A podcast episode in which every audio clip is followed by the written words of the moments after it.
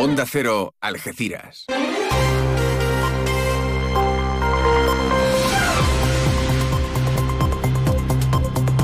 Más de uno. Noticias del campo de Gibraltar con Alberto Espinosa. Muy buenos días, señoras y señores. Tiempo para conocer la información del campo de Gibraltar en este viernes, primer día del mes de marzo de 2024. La huelga de Acerinox va camino de cumplir ya un mes. Todo ello tras una multitudinaria manifestación en Algeciras, una reunión de eh, los trabajadores con el alcalde y senador del Partido Popular José Ignacio Landaluce, que se compromete a mediar hoy. Las reivindicaciones llegarán a la línea y mientras tanto Acerinox ha presentado un beneficio de 228 millones de euros en el año 2023.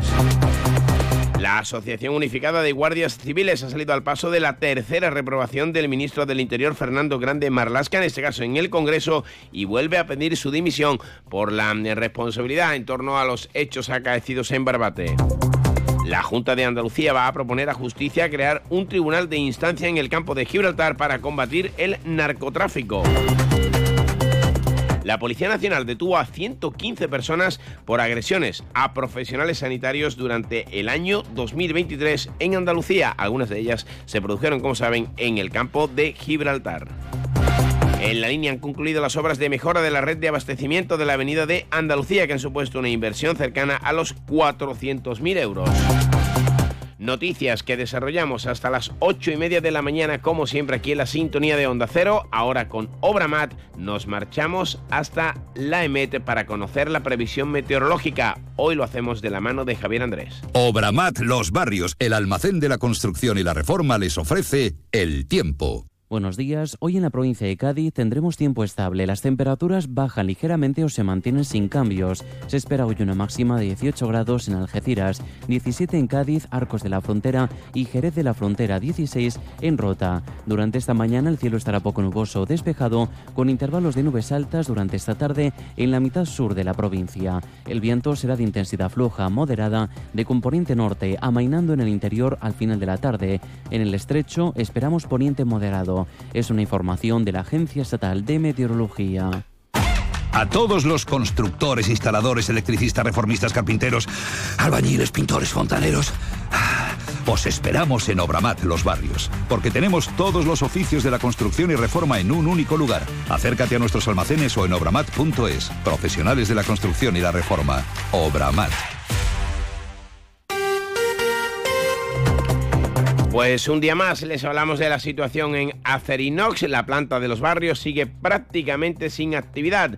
Ayer, concentración, manifestación multitudinaria en Algeciras con el apoyo de familiares, también de otros colectivos sociales, sindicatos y representantes eh, políticos. José Antonio Gómez Valencia, el responsable del sindicato ATA, su portavoz, también aludió a los cortes de carretera, los últimos incidentes y en principio esto van a ir midiéndolo en las próximas semanas. La huelga de momento parece no tener fin. El día 1 tenemos solicitada una en la línea de la concentración, una concentración en los barrios el día 4. Tenemos solicitada una concentración en las puertas de la oficina Celino en Madrid, y, pero que todavía no tenemos los permisos, estamos esperando también. En principio esto, lo del corte de carretera, como estás preguntando, a ver, eh, después de todo lo que ha ocurrido eso, también hemos dicho a, la gente de calmar un poco los nervios porque tampoco podemos permitir que esto se convierta en una batalla campal. Tras la manifestación y ya en la jornada de tarde, el comité de huelga y una amplia representación de los trabajadores fue recibido por el alcalde de José Ignacio Landaluz en el Salón de Plenos. El primer edil y senador del Partido Popular se ofrece a mediar entre las partes para eh, buscar una solución a un conflicto que, como explica Landaluce, ya no solo afecta a la acería, al polígono, sino a todo el campo de Gibraltar. La idea es acercar posturas, acercar posturas porque es un perjuicio para los trabajadores, es un perjuicio para las familias, es un perjuicio para la fábrica, es un perjuicio para el propio campo de Gibraltar, a la sociedad campo gibraltareña. Así que mm, la actitud que tenemos todos los que podemos aportar algo, en mayor o menor medida, es una actitud de eh, buscar eh, el acuerdo para sentarse a la negociación negociación que bueno, será larga o será compleja, pero debe de empezar. En este escenario, Acerinox ha vuelto a emitir el mismo comunicado que viene repitiendo en los últimos días, que busca un modelo organizativo basado en la flexibilidad y disponibilidad, y habla de pérdidas. La pérdida de competitividad de la planta de Palmones se debe, entre otras causas, a los altos costes de fabricación y a que no cuenta con un modelo de organización flexible que se corresponda con la situación del mercado. Y es que, con el único objetivo de que la planta vuelva a la rentabilidad, la empresa ha propuesto a la representación legal de las personas trabajadoras adoptar medidas de flexibilidad de la jornada laboral, como las que muchas otras compañías han implementado. A todo esto, la compañía siderúrgica ha anunciado la obtención de un beneficio después de impuestos y minoritarios de 228 millones de euros y un EBITDA de resultado bruto de explotación, valor en el que se mide la rentabilidad de 703 millones durante el año 2023. La compañía califica los resultados como buenos en un difícil contexto económico con una caída del consumo en Europa y Estados Unidos del 20%. El beneficio fue un 59% inferior al del año 2022. 8 y 26 les contamos las noticias del campo de Gibraltar aquí en Onda Cero. Fino, amontillado, oloroso, palo cortado, Pedro Jiménez. Don Zoilo, todo Jerez en una gama de sherries exquisitos embotellados en rama de la forma más natural, manteniendo toda su intensidad, sabor y color. Gama Don Zoilo 15 años, de bodegas Williams ⁇ Humbert. Somos Jerez. Disfruta con un consumo responsable. Otro asunto que viene coleando y se lo venimos contando en las últimas semanas tiene que ver con la lucha contra el narcotráfico y los asesinatos de los agentes de la Guardia Civil en Barbate. En el Congreso ha salido adelante una reprobación presentada por el Partido Popular, es la tercera, contra el ministro del Interior Fernando Grande Marlasca, gracias entre otros al apoyo de Vox y la abstención de Junts. En este escenario también la Asociación Unificada de Guardias eh, Civiles ha emitido un comunicado en el que vuelve a pedir la dimisión del ministro del Interior, dirigente socialista Fernando Fernando Grande Marlasca. En este sentido, recuerdan la necesidad de declarar zona de especial singularidad a toda la costa gaditana.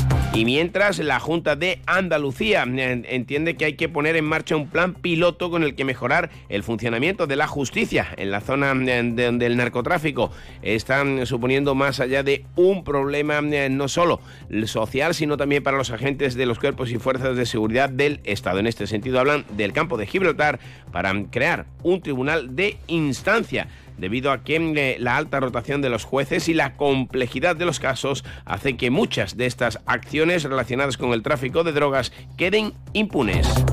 Precisamente la agencia tributaria ha anunciado que va a intensificar durante este año el control en las terminales de contenedores de los puertos españoles a través del Servicio de Vigilancia Aduanera para luchar contra el tráfico de cocaína procedente de Sudamérica. Ya saben que una de las principales vías de entrada de esta eh, mercancía ilícita es el puerto de Algeciras. También va a reforzar el control de la titularidad y uso de todo tipo de embarcaciones tras lo ocurrido en Barbate y prestará una atención preferente a la situación del campo de Gibraltar en las acciones contra el crimen organizado, el tráfico de hachís y también el de tabaco. Más sucesos. Agentes de la Policía Nacional han detenido en Algeciras a dos personas, una de ellas menor de edad, como presuntos autores de robar tres cometas de kitesurf, un teléfono móvil y otros particulares en el interior de un vehículo de un ciudadano italiano al que previamente habían robado las llaves del coche mientras estaba en la playa de Gétares. En la línea de la Concepción, las obras de reurbanización de la Avenida España se encuentran ya prácticamente finalizadas, pendientes solo de algunos retoques y de la recepción final del proyecto que podría llevarse a cabo a lo largo de la semana próxima. Desde la Delegación Municipal de Infraestructuras, que tutela Yolanda Fernández de Borastero, se han adoptado ya las primeras medidas para posibilitar la apertura parcial al tráfico y propiciar el acceso a algunos de los garajes públicos en el entorno, concretamente a los dos que se encuentran situados entre la calle De León y la Avenida España.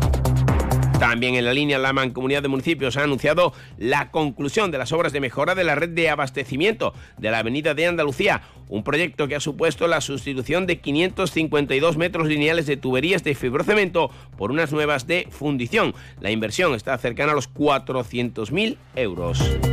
Y el Pleno Ordinario de la línea del mes de marzo abordará la aprobación inicial de la Ordenanza Municipal de Movilidad. Se trata del primer instrumento de este tipo del que se dota a la ciudad para garantizar y mejorar los desplazamientos. El Pleno será el día 7, 8 y media al SINA.